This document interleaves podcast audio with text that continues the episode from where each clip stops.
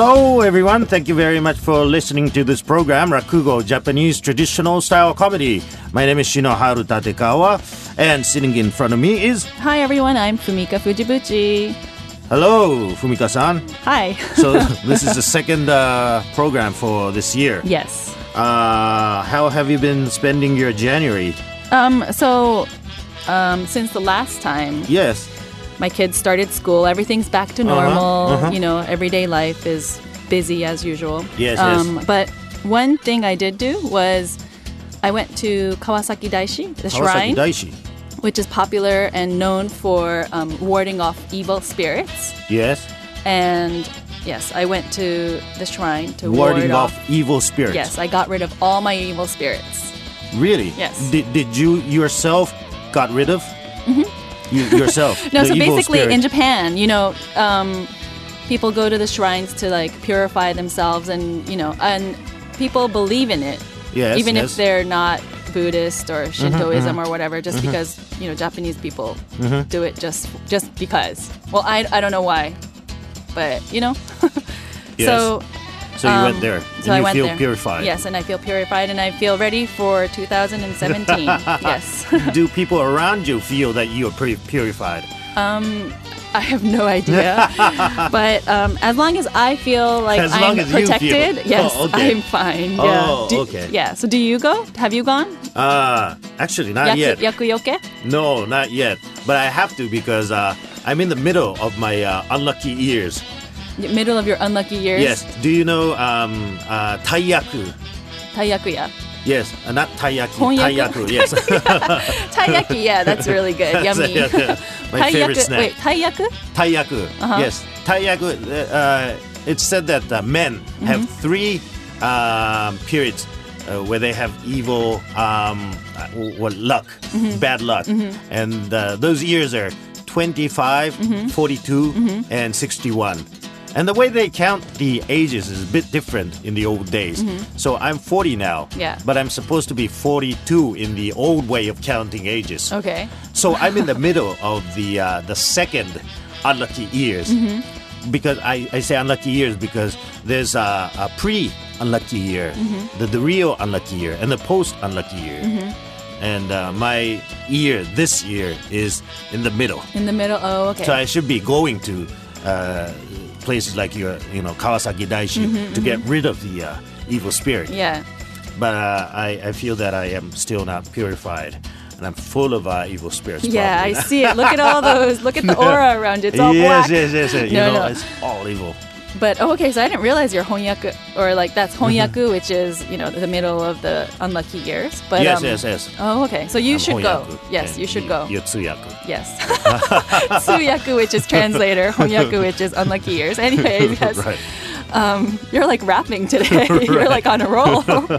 You're probably uh, somewhere in your honyaku uh, as well because they say that women in their 30s, they, they, you know, yeah, yeah. So wherever like, they are. so for women, um, they also have like a lot of you know, um, these unlucky years. But I hear it's most of the 30s. Mm-hmm. So ever since I turned 30, I've been going every year. Oh, so I don't know when the like real honyaku, like you know, Yes, the middle yes. of the unlucky years is. Yes. But like I just as go. long as you go. Then. Yeah, I just go to purify, like you know, get rid of the unluckiness and all the evil. Mm-hmm. And I know it's, well, I don't want to say it, but it's like it's all in the mind. I think you know, and like if I go, I'm like okay, and if something bad happens, I'm just like okay, if I didn't go, it would have been worse. Mm-hmm. Right, you know. right, right, right. So um, yeah, so I went, and yes, I'm ready for this. And you feel safe.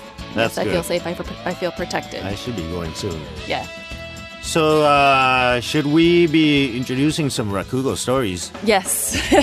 So last uh, time we didn't talk much about rakugo, and this time, true. yes, since we are a rakugo program, Okay. I think maybe. Do you have anything? Yes. Anything you would like to share? Uh, I would like to introduce a story, but this one um, is a bit of a long story. But uh, in terms of storyline, it's very simple story. So I probably will be able to introduce the storyline in two minutes. Okay. What's it called? Uh, it's called Yabuiri. Uh huh. Now, the word Yabuiri is not probably not familiar to No, the modern day Japanese no, I've people never heard of it. as well. Yeah. Right. It's uh, the meaning is a holiday. It's a holiday. Okay. Yes. Yabuiri is a holiday. Uh-huh. And uh, and right now, I mean, you have two two days off a week, right? Saturday and Sunday. Yeah, the weekend. Yeah. Right. But the in the old days, there were only two holidays in a year. And those two holidays, two days were called Yabuiri. And uh, the first one was the 16th of January. And second one was 16th of July. Only two days. Now, so it's uh, right around the January 16th time period right now, right? And uh, so uh, little kids would be sent off to a, a big merchant house for training when they reach a certain age, probably around 10, uh, 10, 10 years old. and, uh, and they would be sent to do apprentice. And uh, for the first two years, they didn't even have a holiday. So they couldn't go back to the parents' house. They had to stay inside the master's house to train. And then after three years, they get their first yabu iri, which is a holiday, and they get to go back home.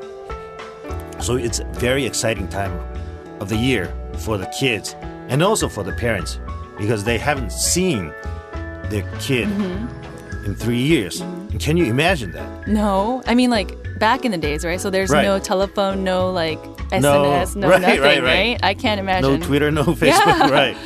I can't imagine that. Right. Mm-hmm.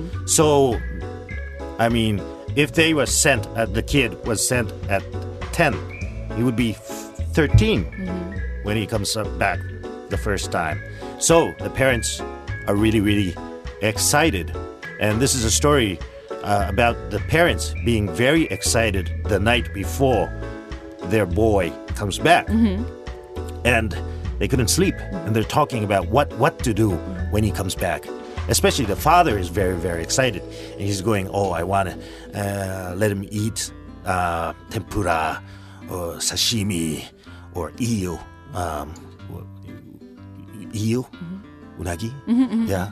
And uh, and many other things. And i want to i, I want to uh, let him eat as as much as possible. And also i want to take him to many places to asakusa uh, to kamakura see the big buddha uh, to nagoya to see the uh, uh, the castle and to osaka kyoto nara like kyushu everywhere He's very, very excited.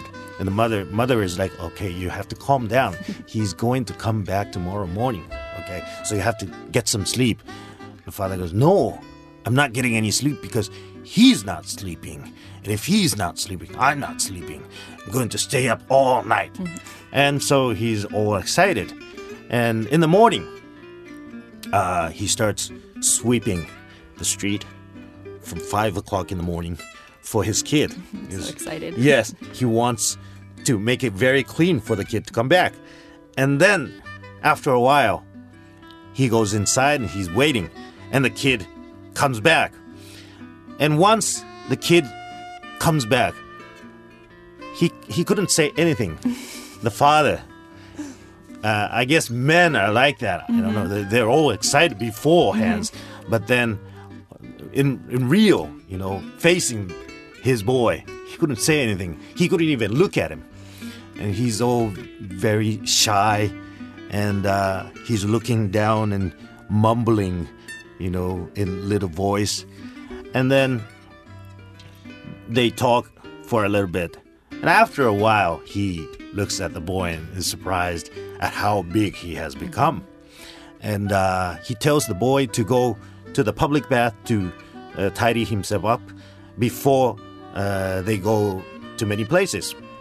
So he sends off the boy to the public bath, and while they're waiting, they open the boy's wallet because they want to put some money inside Oh, for okay. him Mhm. as an Allowance. allowance, right?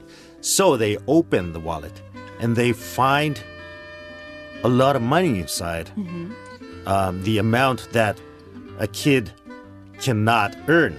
They see three gold coins in the wallet. And they're surprised. And they're talking, what's happened with this? There's no way he can earn this much. Maybe he got into a trouble. Maybe he was forced by his elder apprentices to steal his master's money or something.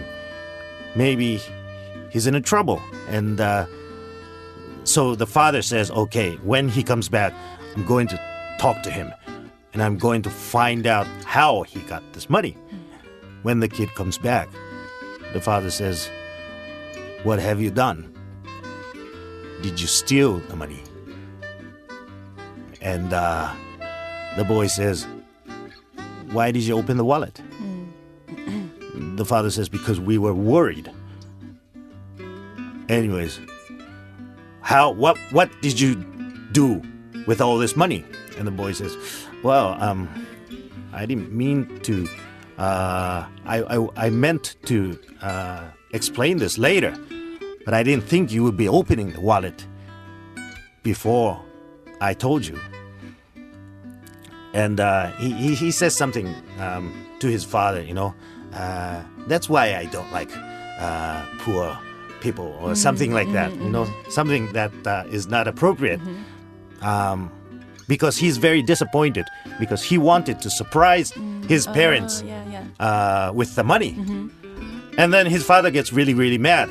And he said, What what are you talking?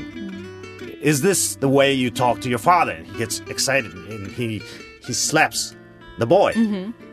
And then the boy starts crying, and the mother comes inside and says, Okay, w- w- please explain to us what's with the money. And the boy says, uh, crying, uh, It's not, I didn't steal this. I got this. What do you mean you got this? Well, I got this as an, a reward. Reward for what? For catching a lot of um, rats because there are a lot of rats in town and they're causing a lot of diseases. And I was really good at catching rats.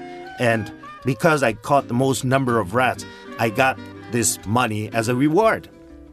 And uh, my master um, took care of the money, but he gave it to me this morning and told me to make your parents happy with this money. So I brought this back and I wanted to surprise you and I wanted to make you happy.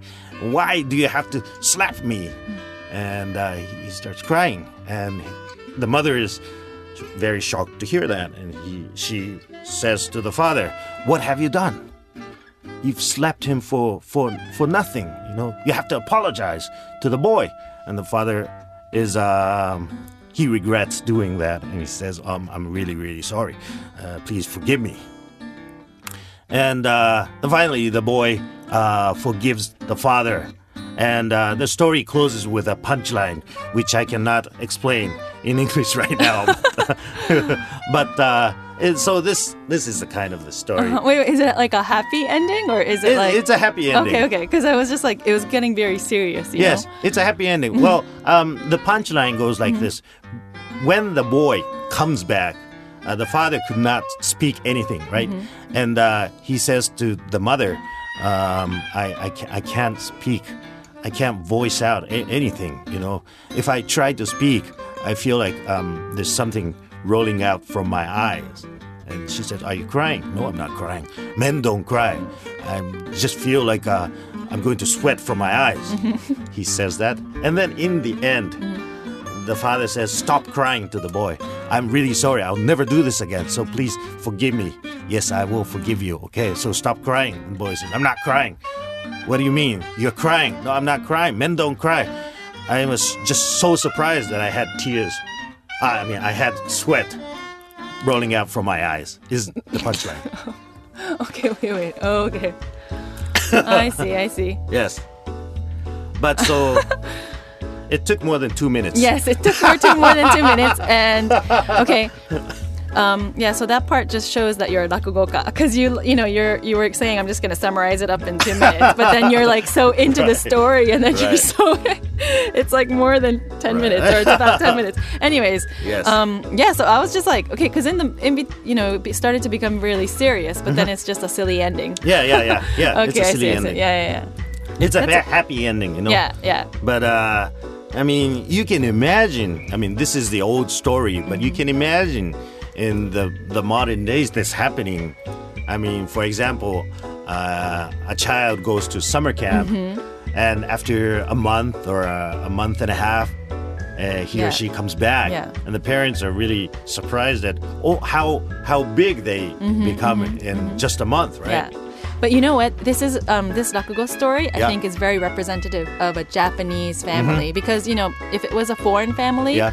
like the father just becoming very shy and not being able to look into the son's eye when he comes back is like it's just representative of- Japan because I don't think many fathers. Maybe nowadays it's a little bit different, but like Uh-huh. you know, there's not that much hugging or Uh-huh. not that much like um.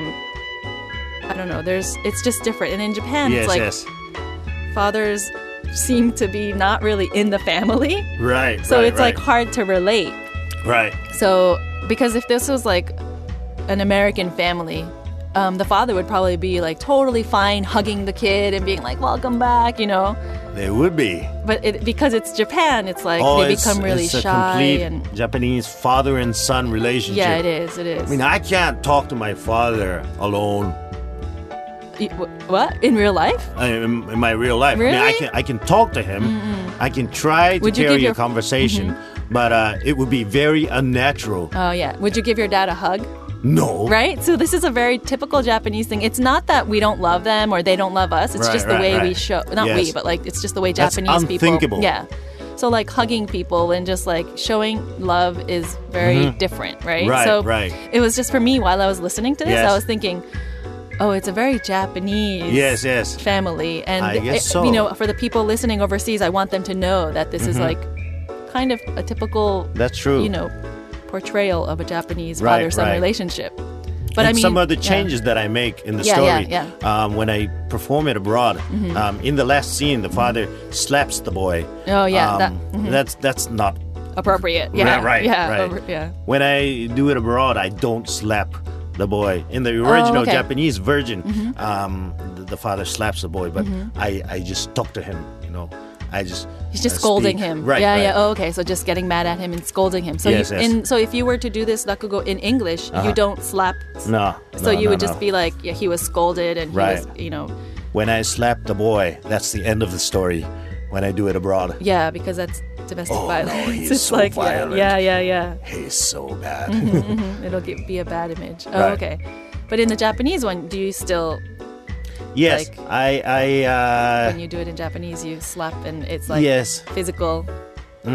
it's it's uh in in Japan right Mm-hmm. now when they uh look at the story as an old story Oh, okay. Yeah, yeah. it's discipline. Mm-hmm. it's okay i mean if this is a modern day japanese story it's probably not good Mm. uh, it's not probably not laughable but uh, in the old days they can sort of relate Yeah. to that kind of a father Yeah, yeah, I see. so it's a very difficult thing Wow, it's Yeah. interesting because but that's true I mean, how about the father and daughter relationship? Do you do you hug your father? Um, I don't actually. I don't hug my father, but Mm-hmm. I'm closer to my father than my mother.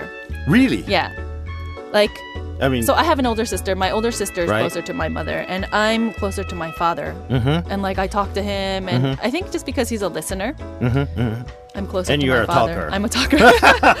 He- it's Yes, like so we that- have a that's good a nice balance. right? yeah, right. yeah. Yes, I can understand that. So I have a really good relationship with my dad. But the thing is, yeah, I, I consider myself American, but then of course I am Japanese. Uh-huh, so uh-huh. and my parents are very Japanese. And I I, think that's the part where we don't they don't really hug me.